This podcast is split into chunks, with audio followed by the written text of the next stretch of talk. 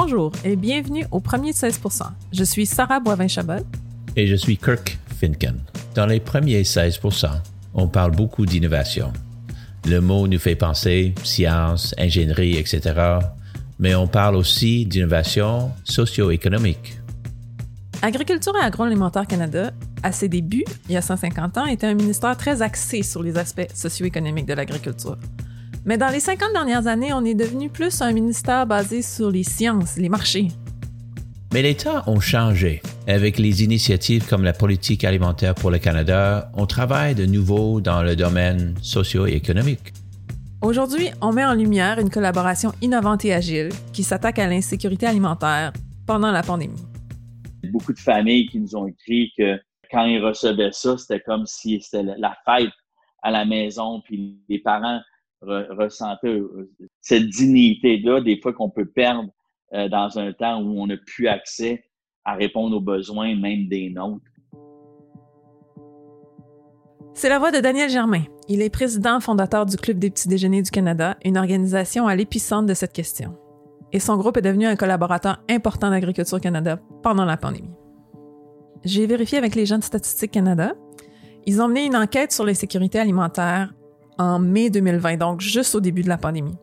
L'enquête a montré que 14,6 des Canadiens ont du mal à mettre de la nourriture sur la table depuis la mi-mars. C'est beaucoup. Et c'est un bond de 4 par rapport à il y a deux ans, alors qu'on parlait de 10,5 C'est quoi le chiffre, le, nombre de personnes actuellement? Donc en 2017-2018, c'est près de 4 millions de Canadiens qui souffraient d'insécurité alimentaire. En mai 2020, avec la COVID, ce nombre est passé à 5,5 millions de Canadiens. Ça, c'est l'équivalent de la population des régions métropolitaines de Calgary et de Montréal combinées. C'est 5 millions et demi de personnes qui savent pas s'il y aura de l'argent pour la nourriture à la fin du mois ou qui peuvent pas prendre trois repas par jour. C'est un chiffre qui donne à réfléchir.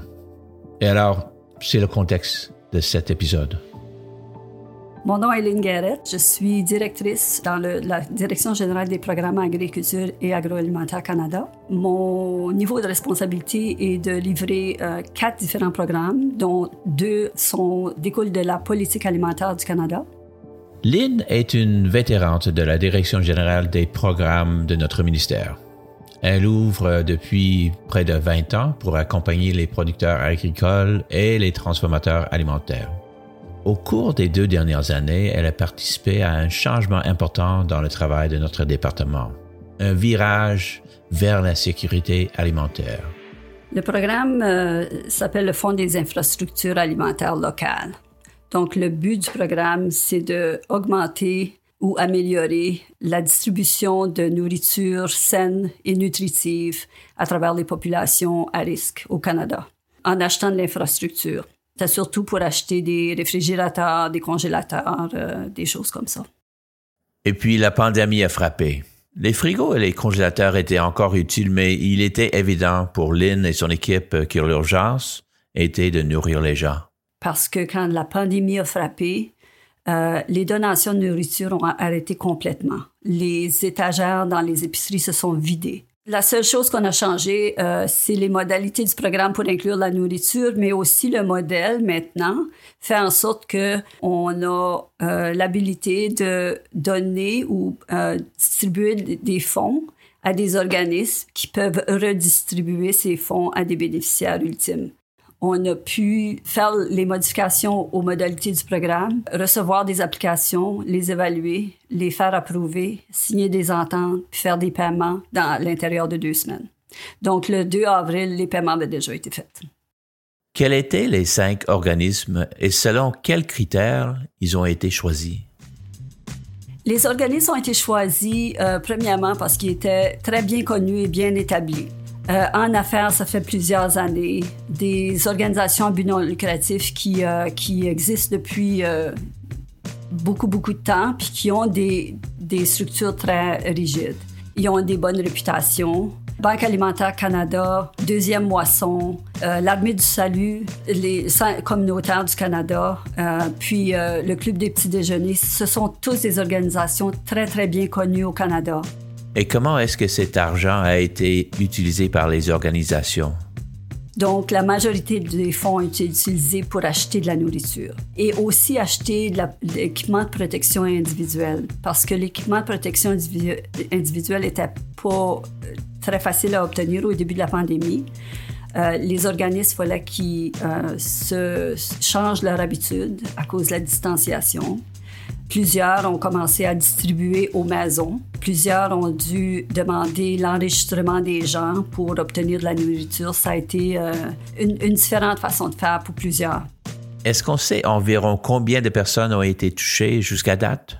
On peut estimer que il y a eu probablement de 3 à 4 millions de personnes servies euh, durant cette période de temps, probablement au courant de, des mois d'avril, mai, euh, juin, possiblement juillet.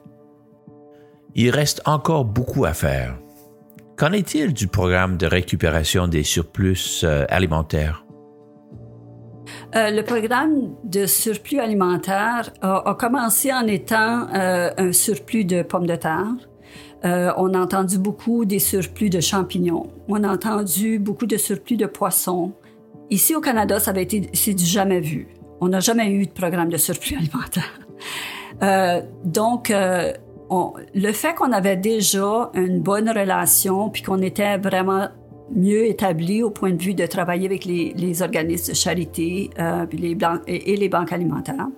la meilleure façon de euh, gérer le surplus alimentaire était de payer un prix nominal, donc autant que possible, pas plus que le coût de, la, de production pour le produit, pour après ça le donner aux banques alimentaires pour distribution.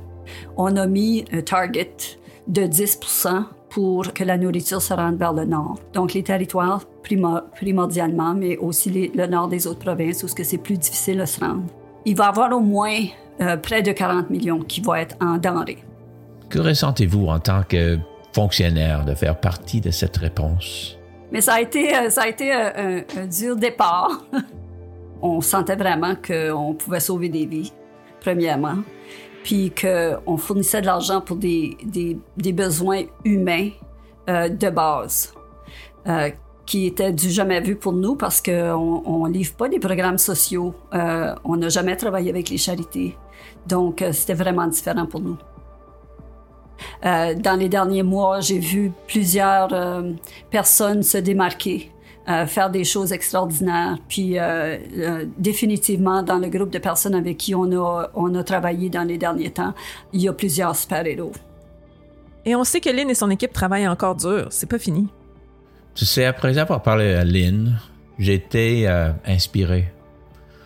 Au milieu de toute cette confusion et de ce stress que nous vivons, c'est rassurant on reçoit tous les jours des messages de haut niveau de nos dirigeants politiques et des autorités sanitaires euh, concernant la pandémie. Mais on n'entend pas souvent ces histoires de réponse et d'innovation à cette échelle, à l'échelle de l'IN. Oui, mais c'est pas l'ensemble de l'histoire. C'est pour ça que j'ai appelé Daniel Germain le président fondateur du Club des petits déjeuners. Je voulais entendre l'histoire d'une des cinq organisations qui gèrent le financement sur le terrain. Sais-tu que le Club des petits déjeuners a commencé en 1994 en nourrissant 100 élèves dans une école de Longueuil, au Québec? Euh, dans un temps où, euh, avant le COVID, on nourrissait un peu plus de 270 000 enfants à tous les jours dans un peu plus de 1800 écoles au Canada, dans les 10 provinces, les trois territoires. Et euh, on a eu des, années extraordinaires à voir comment les Canadiens étaient solidaires de, supporter des organisations quand ils avaient une mission qui faisait du sens et nourrir les enfants vers la réussite pour les Canadiens, ça fait du sens. Dites-moi comment vous avez euh, utilisé ces fonds-là, puis à quel type d'organisation vous les avez redistribués? Quand on, a euh, été sélectionné et euh, on a commencé à distribuer de l'argent qu'on recevait du gouvernement fédéral à travers l'agriculture, on avait de l'argent qui venait du gouvernement du Québec, également, et on avait de l'argent des entreprises privées et du public à travers des levées de fonds. On a distribué 14 euh, millions à, ce moment-là à 67% des organismes euh, communautaires partout au pays, 33% à des écoles. Euh, de cette somme-là, 30% étaient des organisations autochtones, 70% étaient des organismes ou des écoles euh, où le Club des n'était pas auparavant. Donc, c'est des nouveaux partenaires c'était une nouvelle réalité.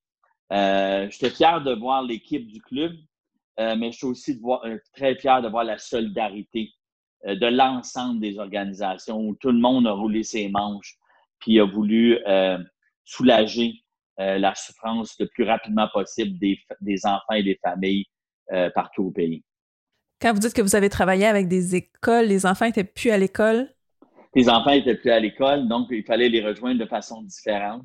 Donc, on, parce qu'on a déjà un, un, un network d'organisations partout au pays en temps normal qui nous aident à servir des déjeuners, qui sont aussi euh, actifs dans leur communauté. On a été capable d'aller le plus près possible euh, des, euh, des, enfants et des familles à travers ces organismes-là. On travaillait aussi avec des grandes organisations comme Toronto School Board. Je, je veux dire qu'on a senti une très, très, très, très grande créativité un peu partout au pays de ce côté-là. L'argent que vous avez reçu entre autres, du fédéral, il a été dépensé comment? Le gouvernement fédéral a suivi les dossiers de très près. Oui, il voulait savoir que l'argent allait euh, être sûr de, rejoindre le plus de monde possible, mais il voulait voir aussi s'il y avait des endroits qui avaient été oubliés. En faisant une map comme ça des endroits où l'argent était, bien, on peut dire, oh, eux, cette région-là n'a pas été rejointe. D'ailleurs, ils nous avaient envoyé un courriel ou, peu importe. 84% de l'argent qui a été distribué aux 500 organismes à travers le pays a été pour l'achat de nourriture. la nourriture qui était de, meilleure qualité, puis de la nourriture qui était aussi, quand on parle des Premières Nations, adaptée aussi à leur réalité, euh, à eux autres. Le reste a été pour euh, du transport euh, ou des, certains frais d'administration de ces petites organisations-là à travers le pays. Est-ce qu'il y a quelque chose que vous aimeriez souligner de la réponse fédérale? les fonctionnaires on, nous ont gardé au courant, nous ont demandé comment on pourrait faire ça et ils ont réagi rapidement. Ils ont réussi à le faire, mais moi, mon, coup de cœur, c'est les fonctionnaires, sans aucun doute. En leur nom, merci beaucoup. Avez-vous des exemples d'anecdotes qui vous ont été racontées et dont vous êtes particulièrement fiers? Mon équipe, en fait, euh, je dois leur donner crédit. On s'est près de ces organisations-là. On leur a posé beaucoup euh, de questions à savoir qu'est-ce que ça allait aider le plus. Ben, le, fardeau fiscal, euh, des familles a été euh, soulagé. Le stress aussi a été soulagé. Puis aussi d'acheter de la nourriture, d'avoir accès à de la nourriture saine, comme on a mentionné un peu plus tôt. C'est une amélioration du bien-être en général de, ces familles-là.